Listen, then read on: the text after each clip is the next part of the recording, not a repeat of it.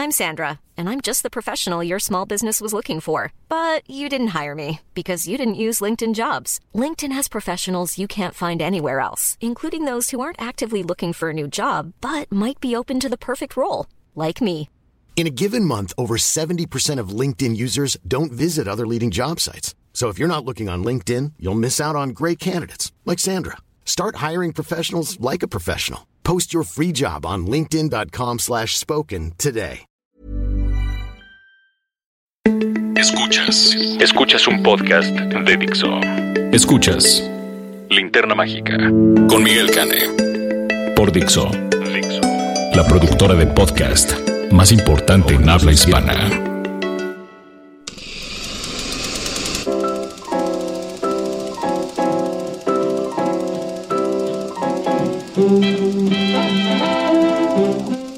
¿Qué hace? Bienvenido a Consejos de Belleza. Ah, no, perdón. Bienvenidos a la edición número 79 de La Linterna Mágica. Y bueno, hoy vamos a hablar de belleza, al menos en nuestra reseña de la semana. Vamos a hablar de la que probablemente sea la película más bella del año. También Raulito Fuentes le va a dar en la torre a la nueva película de la Marvel Comics, eh, que es Pantera Negra, muy esperada, muy cacareada. También tendremos una recomendación doméstica de su interés, que ya está disponible en Amazon Digital. Y por supuesto, nuestro clásico de la semana, que será un clásico muy moderno. Así que, ¿qué les parece si nos abrochamos los cinturones y arrancamos? La crítica de la semana.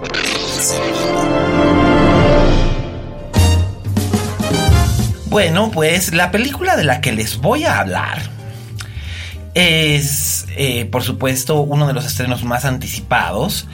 Y se trata de la película eh, El hilo invisible o Phantom Thread, como también se le conoce. Es una película realizada en Inglaterra, pero con capital estadounidense, dirigida por Paul Thomas Anderson, con Daniel Day-Lewis y Leslie Manville en los papeles principales. Y eh, se trata de una película acerca del mundo de la moda. Por supuesto, cuando todos oímos por primera vez que Paul Thomas Anderson iba a hacer una película sobre el mundo de la moda, nos quedamos de a seis porque Vamos, estamos hablando del mismo director de The Master o de There Will Be Blood, así que no nos imaginábamos que pudiera interesarle el mundo de la moda, pero así es. Él escribe el guion, nos presenta la historia de Reynolds Woodcock, el probablemente más famoso diseñador de modas en Inglaterra en los años 50, por supuesto completamente ficticio, y su hermana Cyril, que son los que manejan House of Woodcock, que es una gran casa de modas, y el reparto lo completa la actriz luxemburguesa Vicky Krieps, que interpreta a Alma Elson, que es un personaje que es como el tercero en discordia en, en esta historia, que la verdad es sumamente interesante. Eh, desde 2016, Paul Thomas Anderson dijo que iba a hacer una película sobre el mundo de la moda. Es más, si ustedes lo recuerdan, en alguna de las primeras ediciones, si no es que en la primera edición de Linterna Mágica hablamos al respecto de esto, cuando todavía dábamos las noticias de la semana. Y a mí me parecía una cosa muy interesante y la verdad resultó ser que no decepciona, no decepciona en lo absoluto. Paul Thomas Anderson es uno de esos directores que le gusta ser iconoclasta, en el sentido de que no se queda atado a un solo estilo. Eh, por ejemplo, recordaremos que las dos primeras películas que lo pusieron en el mapa, que fueron Boogie Nights y después Magnolia, eran películas de un corte más bien altmaniano, pobladas con un gran elenco, historias que se entrelazaban, que parecían no tener mucho sentido, diálogos que se traslapaban, es decir, eh, muy, muy, muy, muy, muy al estilo de Robert Altman. Eh, sin embargo, su primera película, Hard Eight, era más similar al estilo de películas que hacía Robert Mulligan en los años 60. La historia de un personaje solitario cuya vida cambia. Eh, por alguna razón en específico, su vida da un giro. En este caso era por ir a buscar a su padre. Eh, posteriormente hizo una comedia romántica muy, muy loca, muy al estilo de Howard Hawks en Punch Drunk Club, que fue muy criticada por llevar en el papel principal a Adam Sandler. Y su película más reciente, Inherent Vice o Vicio Propio, era lo que parecía imposible, una adaptación de una novela de Thomas Pynchon al cine. Y es que, bueno, las novelas de Thomas Pynchon, para aquellos que nos hemos aventurado a esos territorios de la literatura, son completamente imposibles de categorizar y resultan virtualmente infilmables. Sin embargo, pues, Thomas Anderson se salió con la suya y lo logró. Así que, pues bueno, en este caso, se reúne con Daniel Day-Lewis, que fue su protagonista en The Will Blood, para hacer una historia realmente interesante sobre lo que es ser un genio, lo difícil que es trabajar siendo un genio creativo y lo difícil que es ser la pareja de un genio creativo. Todo esto con una tónica muy cercana a los melodramas de suspenso que hiciera Alfred Hitchcock precisamente en la década de 1940 y 1950. Eh, por ejemplo, Rebecca, que es probablemente su referencia más clara. En este caso, bueno, pues eh, Reynolds Woodcock es un diseñador muy al estilo de Christian Dior, es decir, un hombre muy varonil que al mismo tiempo conoce perfectamente la silueta femenina, que ha creado una nueva imagen y una nueva manera de vestir a la mujer y que hacia finales de los años 50, 1958, 1959, es probablemente el diseñador más importante de Reino Unido, ¿no? Que viste a la reina, a la nobleza, a a toda mujer que es alguien lleva un vestido de casa Woodcock. Un día, él decide irse a dar un paseo en auto y llega a un pueblito en la costa. Ahí, en un bed and breakfast, en, una, en una posada, conoce a una joven llamada Alma Elson, que es la actriz eh, eh, Vicky Creeps, que no es muy conocida porque casi no ha trabajado en películas en Hollywood, ha trabajado en cine en Francia y en Alemania, siendo luxemburguesa, pues es evidente que tendría más, más trabajo en Europa. Eh, y tampoco era muy conocida porque no había hecho ningún papel protagónico hasta ahora, pero ella entra dentro de un canon muy interesante porque es la leading lady de esta película, mucho lo vemos a través de los ojos de ella pero no es una belleza convencional como se imaginaría uno en una película que precisamente trata acerca de la belleza convencional de la moda. O al menos ese es uno de sus temas. Eh, Vicky Creeps es una muchacha atlética, alta, lo que en otras épocas llamaban caballona, eh, con un rostro anguloso, eh, no particularmente o convencionalmente bonito, pero una enorme personalidad que sabe mantener bajo control, que ese es un gran mérito tanto de la actriz como de su director. Porque hay momentos en los que Alma es básicamente el, gran precepto de la modelo, que de hecho esta es una frase que hizo famosa a Jean Shrimpton, que fue probablemente la modelo inglesa más célebre en la historia de la moda antes de la aparición de Twiggy, que era súper delgadita. Jean Shrimpton era una muchacha eh, curvilínea, muy guapa, eh, aunque no convencionalmente bella, eh, que fue la primera mujer que modeló y que utilizó en público una minifalda en el 65. Eh, y Jean Shrimpton solía decir que el trabajo de la modelo era desaparecer en la fotografía o en la pasarela y simplemente convertirse en la prenda que ella estaba luciendo. En eso consistía su trabajo y eso es lo que hace Vicky Creeps. Ella se convierte como alma en las prendas con las que las viste Woodcock. Por otro lado está la maravillosa Leslie Manville, esta gran actriz británica, eh, más reconocida por su trabajo en teatro en el West End, por su trabajo en televisión en seriales de la BBC. Y aquí ella hace el papel de Cyril, la hermana, que es eh, controladora, vigilante, casi casi tiránica. Y luego descubrimos que en realidad no es que sea tan monstruosa como pensamos. Eh, llegamos a intuir algo, una pasión enfermiza de la hermana hacia el hermano.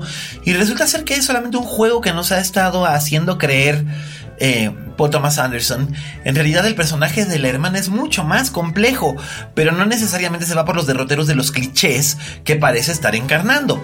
Es decir, toma aquí un personaje estereotipo y le da una vuelta lo suficientemente grande como para voltearla al revés y resultar todavía aún más cautivante. Y esto no lo hubiera logrado si no hubiera contado por Thomas Anderson con una actriz como Leslie Manville, que es maravillosa, porque lo mismo, también puede volverse completamente invisible y desaparecer en el papel tapiz de la pared, que controlar y dominar por completo la pantalla. Pero quizás el retrato más interesante aquí sea precisamente el que hace Daniel Day-Lewis. Daniel Day-Lewis aquí es. Es este diseñador que es casi casi como un genio autista. Habla poco, escucha más, observa mucho. Y él necesita tener sus propios tiempos, sus propios espacios. Y por lo mismo la relación obsesiva de amor que se da entre él y Alma pasa por etapas muy complicadas. Y ahí es donde escribe el suspenso.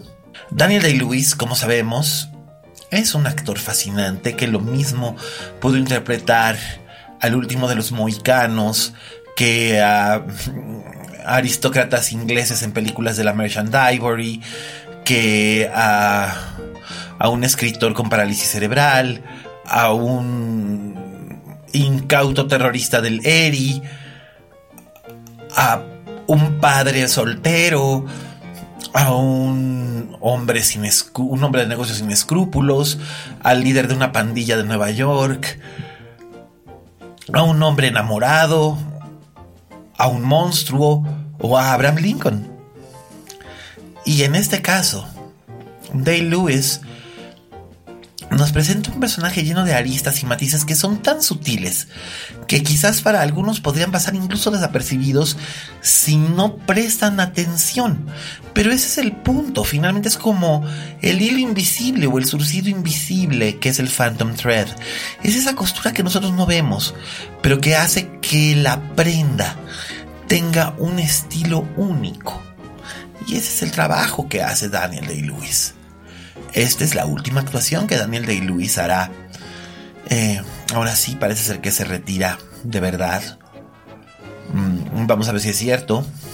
Antes de haber hecho el trágico musical Nine, que no debió haber hecho, pero bueno, todos tenemos nuestros días malos.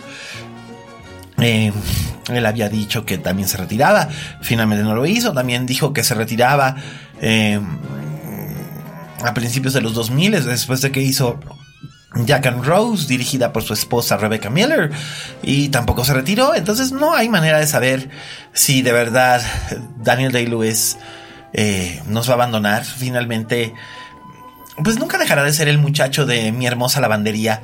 Ese, ese muchacho gay fresco como pintura, eh, medio cínico, enamorado, coqueto, picarón o ese hombre tan, tan, tan atormentado por la culpa como fue en, en el nombre del Padre.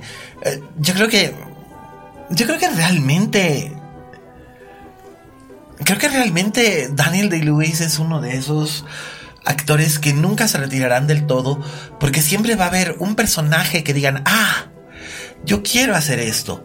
Digo, espero que no le pase lo que a Sir Lorenzo Olivier, que finalmente eh, quería hacer tantas cosas que al final de cuentas, ya siendo mayor, eh, acabó haciendo cosas que eran realmente vergonzosas. Incluyendo una película semi-porno. No hablo de Calígula, sino una que se llamaba The Betsy, sobre una familia que tenía una compañía automotriz. Eh, pero bueno, da lo mismo.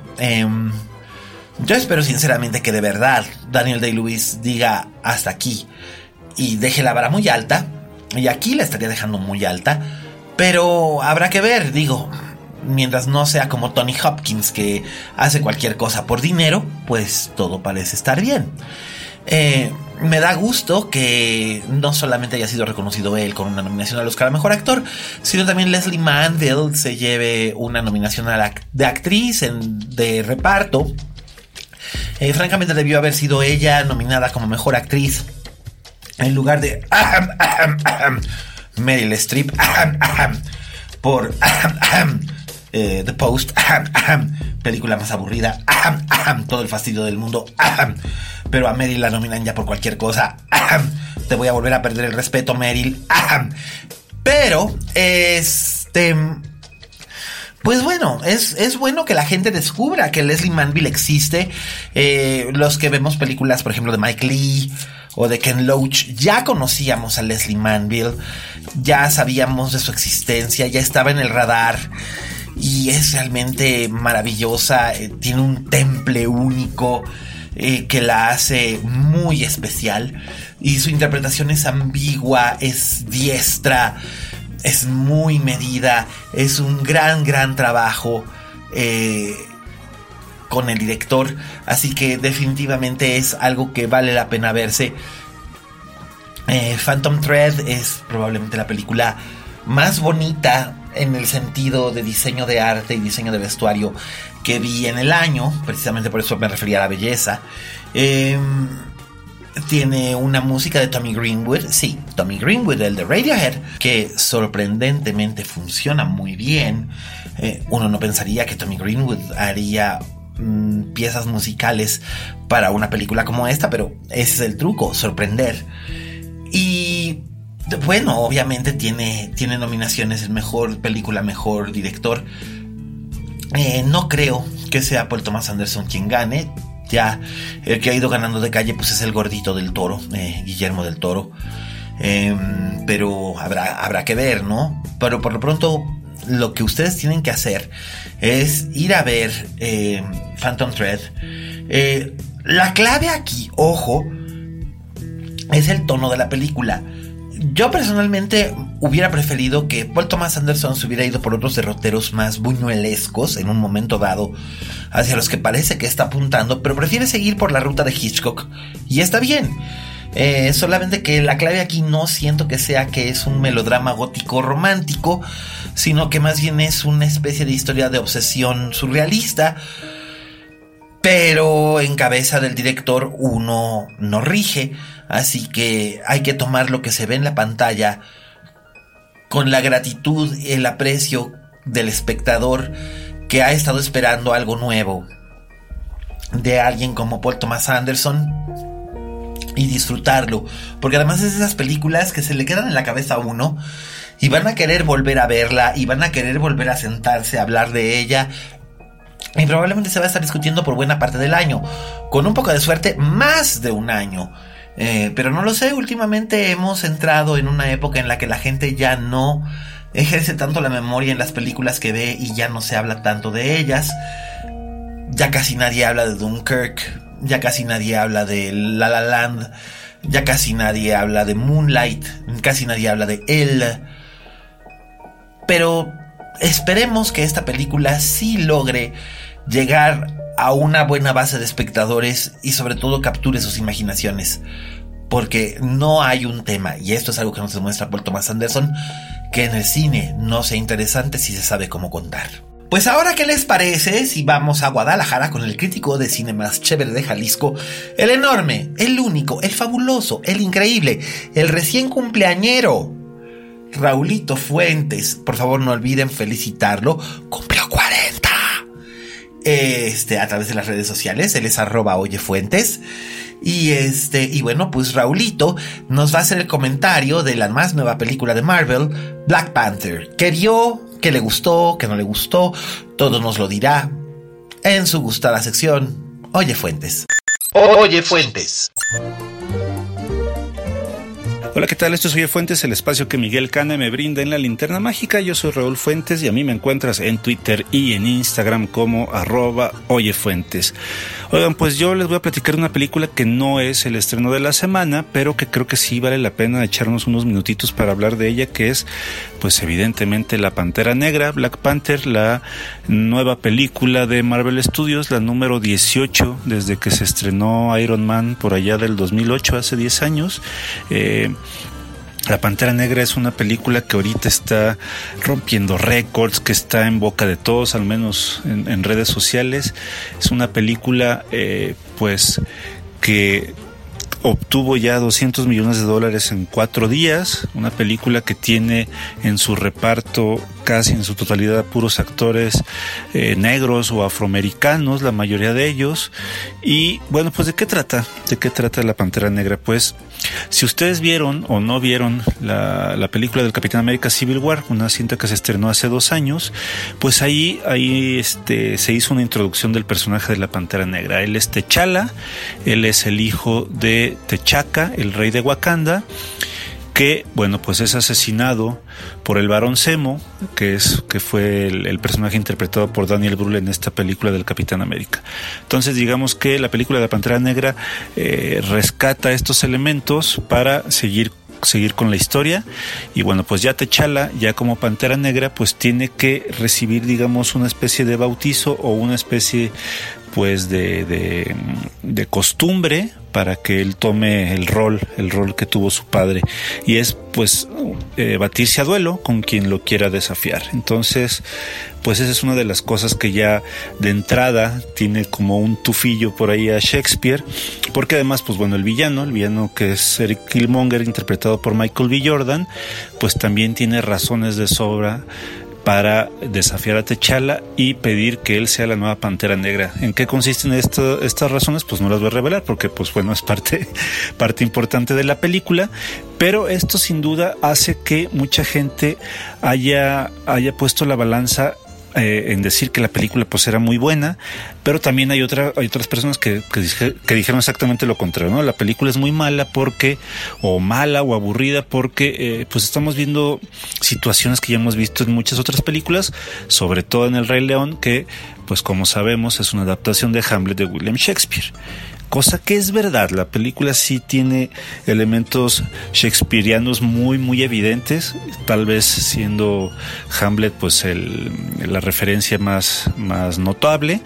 Eh, pero a mí me parece que a pesar de que pues la narrativa sí tiene pues todos estos elementos que no nomás hemos visto en adaptaciones de Hamlet, digo, también se ven este clarísimos, por ejemplo, en películas como Rocky 3. Si no han visto Rocky 3, pues no se las voy a platicar porque pues bueno, también hablar de las situaciones que pasan en Rocky 3 pues sí sería eh, pues espolear un poco la, historia de la película. Lo que sí puedo decir es que a mí me parece que es una cinta que está muy bien narrada. Ryan Coogler a mí me parece que es un eh, narrador bastante nato, hace un gran trabajo no no solo describiendo Wakanda, esta nación africana que pues no existe, es una es un país inventado por Stan Lee, eh, en el que pues se daban algunas descripciones de lo que podría ser algún país africano tipo Kenia, pero pues es un país que tiene eh, cosas, cosas mágicas, cosas especiales que ustedes van a descubrir cuando vean esta cinta. Y creo que también hace un gran papel Ryan Coogler a la hora de describir a sus personajes, sobre todo a las mujeres. Y eh, pues obviamente esta película se adscribe, digamos, a uno de los temas de moda que es el feminismo. El empoderamiento femenino creo que está perfectamente bien representado con tres personajes principales que tiene esta cinta, que es eh, la hermana de Techala, una de las, digamos, como la mano derecha de Techala y eh, un viejo amor de Techala. Son estos tres personajes que sin duda le dan pues no solamente la salecita que necesita una película de estas, sino que además las tres tienen su momento para lucir y lucen increíblemente bien. Pues yo creo que todos los actores, o sea, eh, la mayoría de ellos creo que están súper bien casteados. Muchos, pues son actores que ya hemos visto de sobra en varias películas. Por ejemplo, está Forrest Whitaker, está Angela Bassett, eh, está pues Lupita Nyong'o, que es una de estas tres mujeres de las cuales les hablaba. Eh, los dos actores blancos más predominantes en la cinta pues son Martin Freeman y, Andy Serkis, que ya habían salido en otras películas de Marvel y que además, pues bueno, si te gusta la trivia, pues son nada menos que Bilbo Baggins y, Gollum, que tienen una escena juntos ahí bastante interesante. Eh, si tú ya viste la película, si te gustó, si no te gustó, si a ti te gusta el universo Marvel, si lo odias, si ya estás harto, pues hay que comentar en las redes sociales. Antes de, de despedirme, pues nada más decirte que esta película, como muchísimas otras películas Marvel Studios, tiene dos escenas extra. Una aparece después de los créditos principales y la segunda que además pues no te voy a contar de qué se trata, pero sí te diré que a lo mejor tiene un pequeño guiño ya a la cinta nueva de Avengers, Avengers 3, Infinity War, que se estrenará en mayo. Eh, pues quédate, quédate al final de los créditos si quieres, si quieres ver esta, esta escena. Creo que son escenas eh, pues aceptables, no son paja como muchas otras películas de Marvel. Creo que estas sí están padres.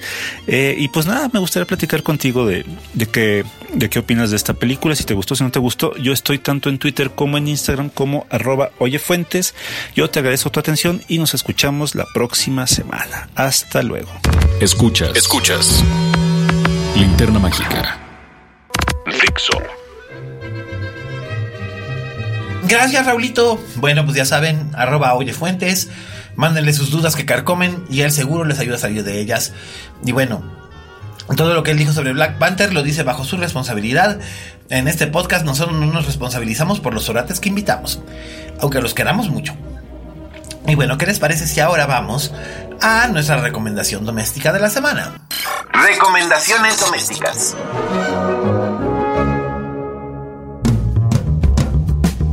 Nuestra recomendación de la semana, en esta ocasión, está ya disponible en Amazon y se trata de la contraparte de lo que es Black Mirror, que pues ya habíamos estado hablando acerca de Black Mirror y de, y de San pero y Hang de DJ y el crocodil que a mí me hizo sentir muy mal esa.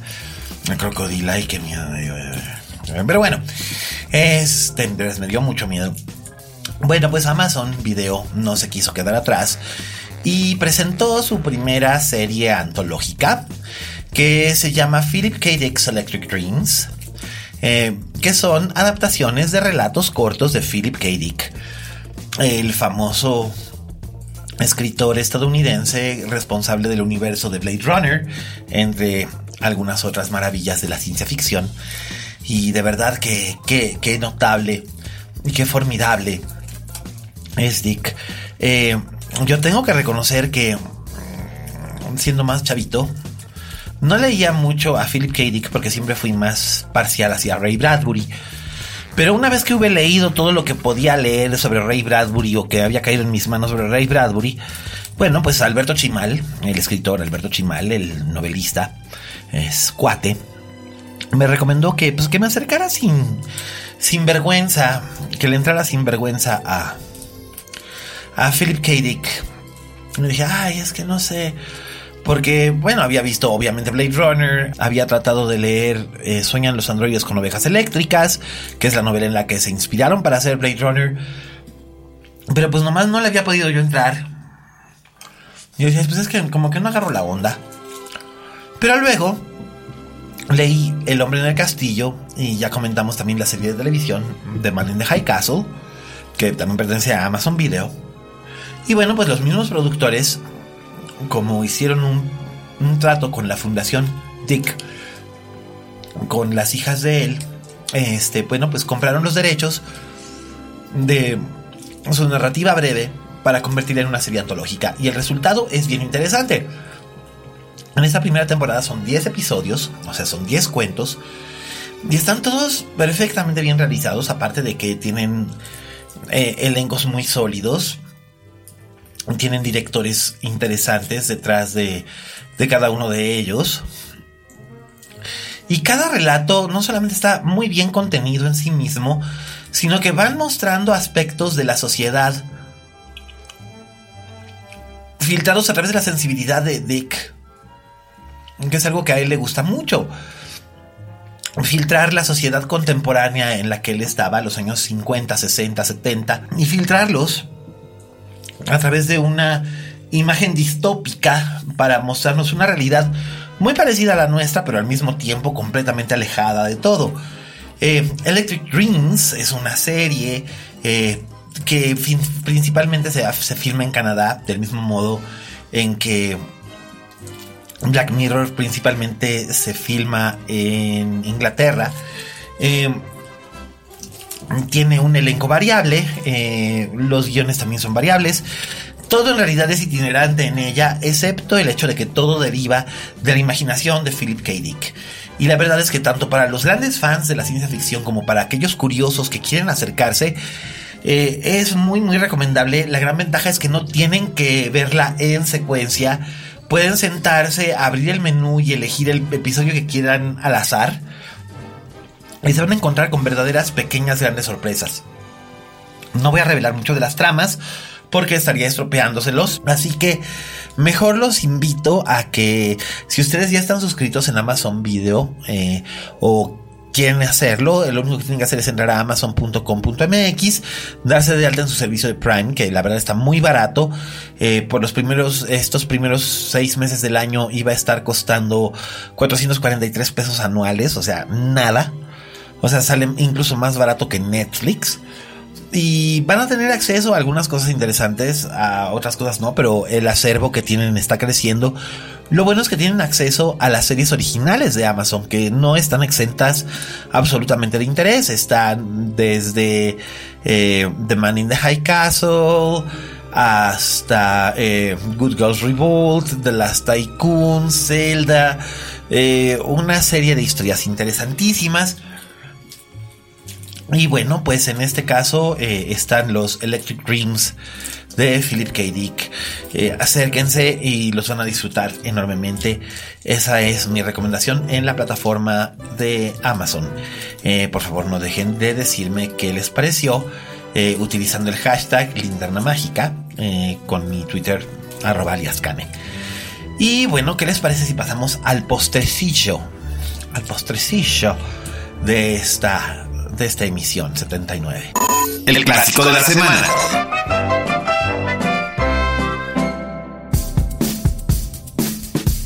Bueno, pues este, precisamente el clásico del que les voy a hablar es un clásico modernito, eh, muy muy cercano al límite que habíamos impuesto de, de, que las películas clásicas no podían ser posteriores a 1990, aunque en ocasiones eh, he roto ese, esa regla, porque finalmente este es mi podcast y en mi podcast yo hago lo que se me da mi regalada gana. Eh, en este caso, les voy a hablar de una película que, ojo, mi punto es no solamente hablar de una película que es maravillosa y muy importante, sino también es demostrar que podemos separar por completo al director o al artista su vida personal y la persona que es de su obra.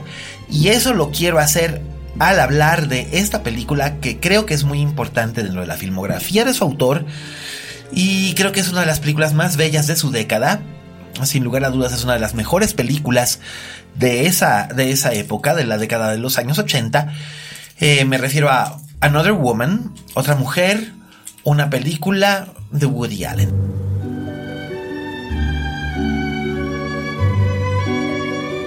Another Woman es uno de esos dramas que hacía Woody Allen en esta época en la que trataba de ser un cineasta más experimental. Y en este caso, él se disuelve completamente de la pantalla. Él ni siquiera aparece eh, a cuadro. La historia es contada toda desde el punto de vista de una mujer llamada Marion Post una mujer de unos 52 años, interpretada por Gina Rowlands, la maravillosa Gina Rowlands. Nadie fuma cigarrillos como Gina Rowlands. Bueno, solo la Betty Davis. Eh, Gina Rowlands, para quienes la recuerdan, la señora de John Cassavetes, la musa del cine independiente, de la segunda ola del cine independiente estadounidense, eh, la reina absoluta de ese cine guerrilla que se hacía con lo opuesto. Y aquí pues encarna una mujer, una académica, que está escribiendo un, un ensayo. Es una mujer cerebral, fría, eh, muy, muy reprimida. Uno se imagina que incluso sexualmente esto se le advierte en su aspecto. Eh, siempre viste formal, eh, colores neutros. su cabello siempre está recogido en una trenza francesa, muy restirada. su modo de hablar siempre es pausado y elocuente y con una dicción perfecta. Pero es una mujer que también tiene pasiones y deseos, inquietudes, debilidades y que ha incurrido en, en esta especie como de negación de sus pasiones para poder seguir viviendo, eh, para sentir que encaja en un mundo que ha ido cambiando y que cambia quizás demasiado rápido para ella. Eh, conforme ella nos va contando la historia, ella subarrenda un, un apartamentito en, en el centro de Nueva York para poder escribir en tranquilidad su libro de ensayos y descubre que el departamento de al lado es el consultorio de un psiquiatra, por lo que eh, las conversaciones se escuchan a través de un ducto de ventilación. Ahí es donde la ética y la moral de Marion Post se ponen a prueba cuando se descubre a sí misma eh, espiando involuntariamente al principio, voluntariamente y deliberadamente después, las conversaciones entre el terapeuta y una de sus pacientes, una joven mujer con un avanzado estado de embarazo, eh, con una profunda depresión, eh, probablemente con pensamientos suicidas cada vez más marcados, ella es interpretada por Mia Farrow. Eh, la joven no tiene nombre. Eh, en los créditos es identificada como Hope. Esa es una referencia, por supuesto, al cuadro Esperanza de Kandinsky. Pero no necesariamente este, ese es su verdadero nombre. Eh, Marion Post se obsesiona un poco con la manera en la que esta joven habla acerca de la vida que vive, eh, cómo se ha convencido a sí misma de que la vida que vive es la vida que debe vivir, pero cómo se siente completamente eh, desconectada del mundo, se siente algo vacía, se siente entristecida y cada vez está más cerca de un abismo sin fondo al que está a punto de precipitarse y solamente no lo ha hecho porque está esperando un hijo. Por otra parte, estas conversaciones que ella tiene con el, con el terapeuta hacen que la propia Marion haga reflexiones acerca de sus relaciones eh, y la gente que conforma su mundo. Ella está casada, es la segunda esposa de un médico, el enorme Ian Holm, eh, con el que cometió adulterio cuando él estaba casado con otra mujer, eh, la maravillosa actriz de Broadway Betty Buckley. Eh, algunos la recordarán como la maestra de educación física en la versión original de Carrie. Em, eh, y esta pobre mujer encontró su matrimonio destrozado en parte por la participación voluntaria y deliberada del personaje de Marion. Por otro lado, Marion también tiene un padre el legendario actor y productor John Houseman, eh, que ya está senil y al borde de su senilidad, siente que ha apartado a sus hijos por estar tratando de consolidar una carrera académica muy por el estilo de su hija. Eh, por el otro lado está el hermano, el hermano de Marion, eh, que siempre la ha admirado pero también le ha guardado rencor. Está la hijastra de Marion, la hija de su marido, una jovencita de 18 años llamada Laura, eh, preuniversitaria, inteligente, sensacional, vivaz, eh, que le recuerda a Marion todo lo que ella era cuando era joven y que tuvo que ir sacrificando en beneficio de su desarrollo académico y de su crecimiento social. Eh, ella misma de repente se descubre apoyando a Laura en circunstancias que en otros momentos ella misma no se hubiera atrevido a apoyar en sí misma. Pero se da cuenta de que los tiempos van cambiando y de que además es el único apoyo que, con el que cuenta esta joven debido a que la madre eh, quedó dañada emocionalmente después del fin de su matrimonio y el padre es una persona jovial pero distante. Eh, también están sus amigos, eh, las relaciones sociales que tiene a lo largo de su vida, sus exalumnas, tal. Pero Marion va descubriendo que todo esto no llena su vida, que muy por el contrario ella se encuentra en una especie como de enorme vacío, como un, un tubo de succión que cada vez la va vaciando más. el encuentro fortuito con su mejor amiga de la infancia, Sandy Dennis, la enormísima Sandy Dennis, de quien teme a Virginia Woolf, aquí en su última aparición cinematográfica, a unos meses antes de morir. Eh, la confronta con la idea de que, aún sin haberlo sabido, ella eh, alteraba o manipulaba las relaciones ajenas en beneficio propio, un detalle de su carácter que, del que nunca estuvo realmente consciente y que le atrajo que mucha gente se apartase de ella. Eh, Marion trata de hacer las paces no solamente con su amiga o con la gente que la rodea, sino consigo misma. Y es este camino hacia el entendimiento, hacia la iluminación, lo que la lleva a tener un gran cambio. Un cambio en el que a través de la reflexión va descubriendo que ella es mucho más de lo que la sociedad percibe o de lo que ella misma se ha convencido que es. No solamente es una gran académica de éxito, eh, con notable inteligencia, también es una mujer que tiene pasiones y sentimientos que había mantenido muy ocultos, eh, deliberadamente por supuesto. La película es formidable. Eh, no solamente hace un gran trabajo Allen dirigiendo a su actriz principal y al elenco que la rodea, que no solamente incluye a Mia Farrow, sino también a actrices como Blythe Danner, como Frances Conroy, muchos años antes de Six Feet Under. Eh, Martha Plimpton como la hijastra, eh, John Houseman, el enormísimo John Houseman, em, Ian Holm, Gene Hackman, eh, todos estos actores que se mueven, entran y salen de escenas con mucho cuidado, es como una gran puesta en escena, como una gran obra teatral que se va abriendo y va revelando distintos niveles de la realidad, de la percepción, incluso de la piel de esta mujer, que se va despojando de sus armaduras, coberturas, para ir encontrando en sí misma eh, los secretos de su pasado que la fueron moldeando, los anhelos de su futuro, que es completamente incierto, y la manera en la que va a tener que hacer frente a lo que le toca vivir en el momento actual, su presente. Hechos aparte, Woody Allen, eh, personalmente a mí me parece una persona deleznable. Esta película es de 1988, es anterior a los escándalos que hoy lo persiguen, más no así anterior a ciertas actitudes suyas que siempre fueron desagradables.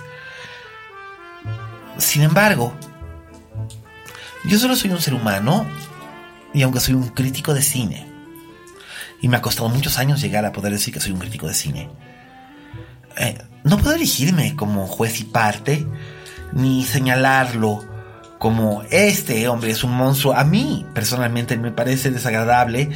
Eh, los hechos que se le imputan me parecen imperdonables. Eh, las cosas que ha hecho, como haberse relacionado sexualmente con Sunji Previn, siendo esta la hija adoptiva de la que era en ese momento su pareja, de hecho, es decir, eh, Mia Farrow.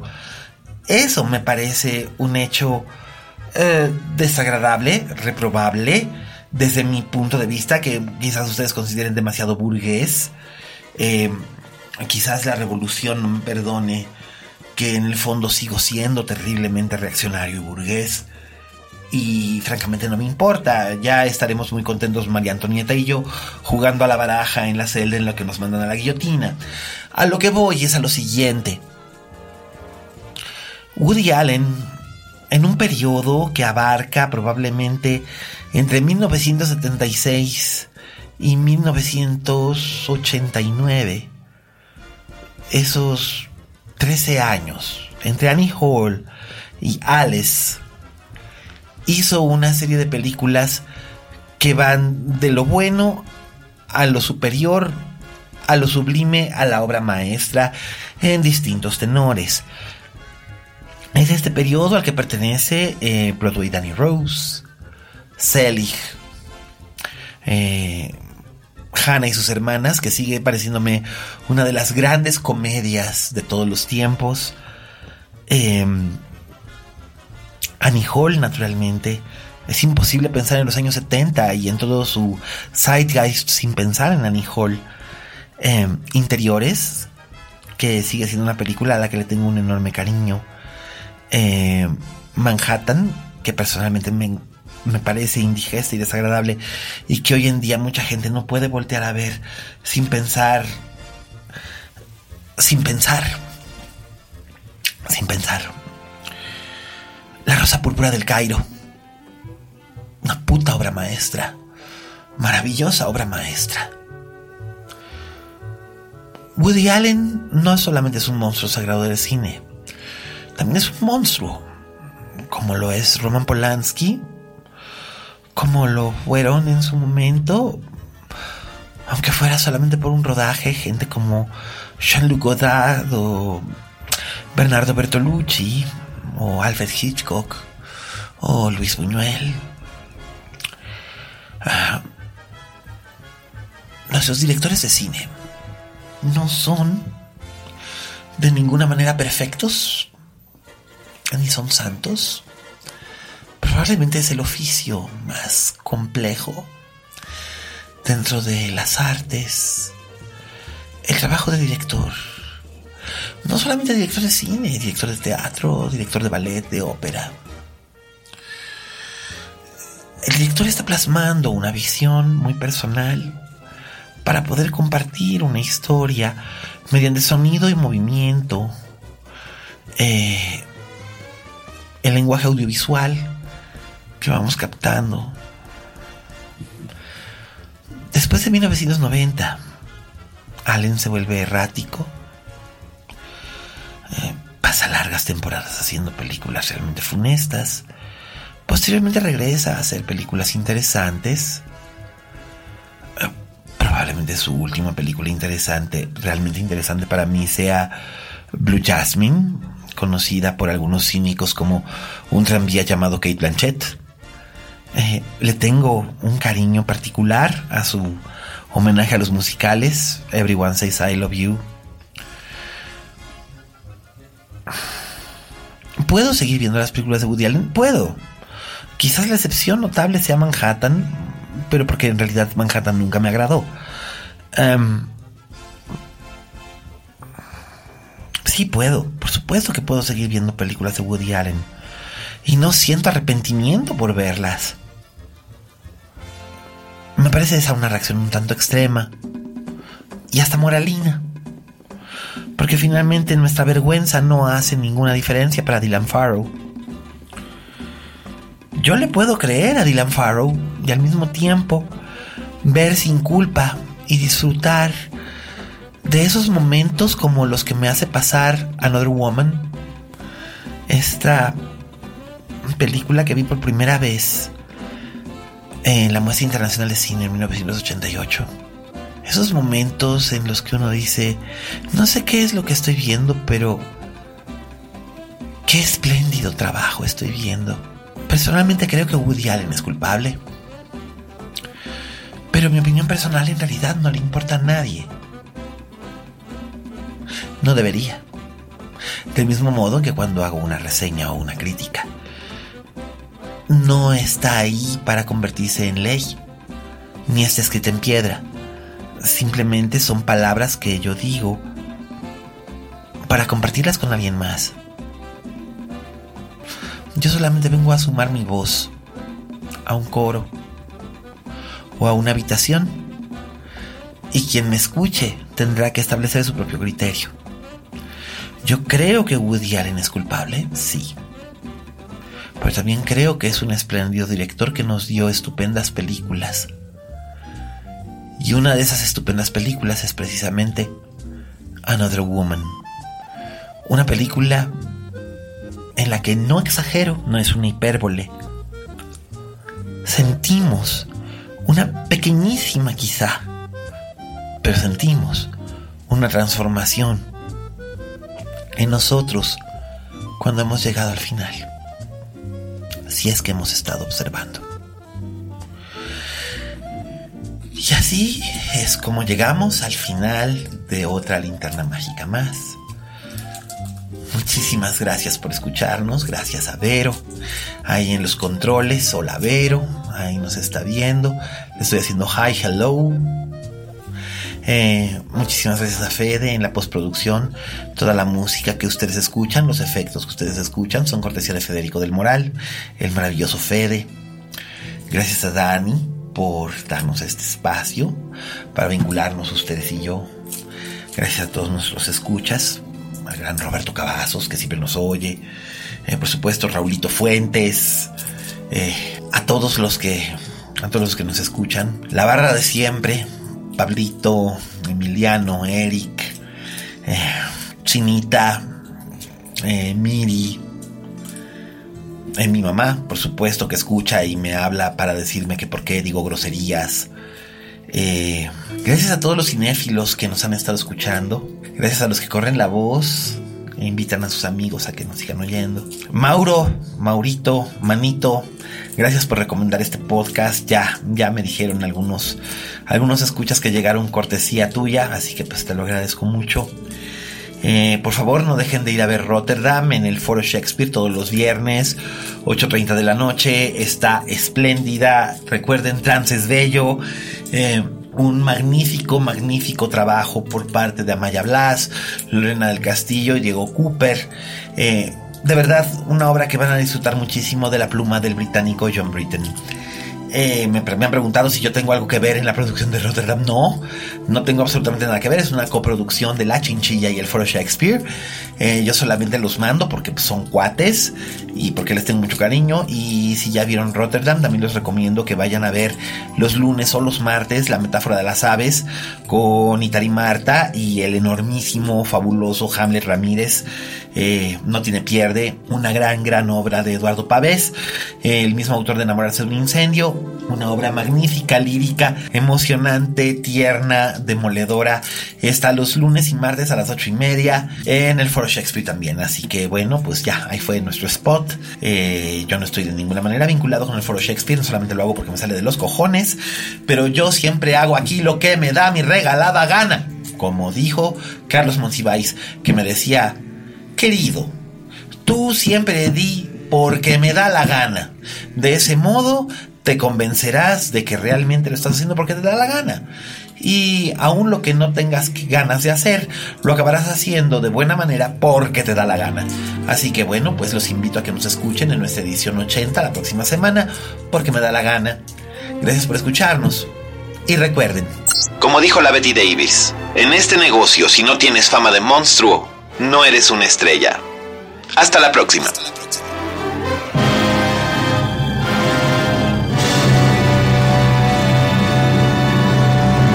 Dixo presentó Linterna Mágica con Miguel Cane.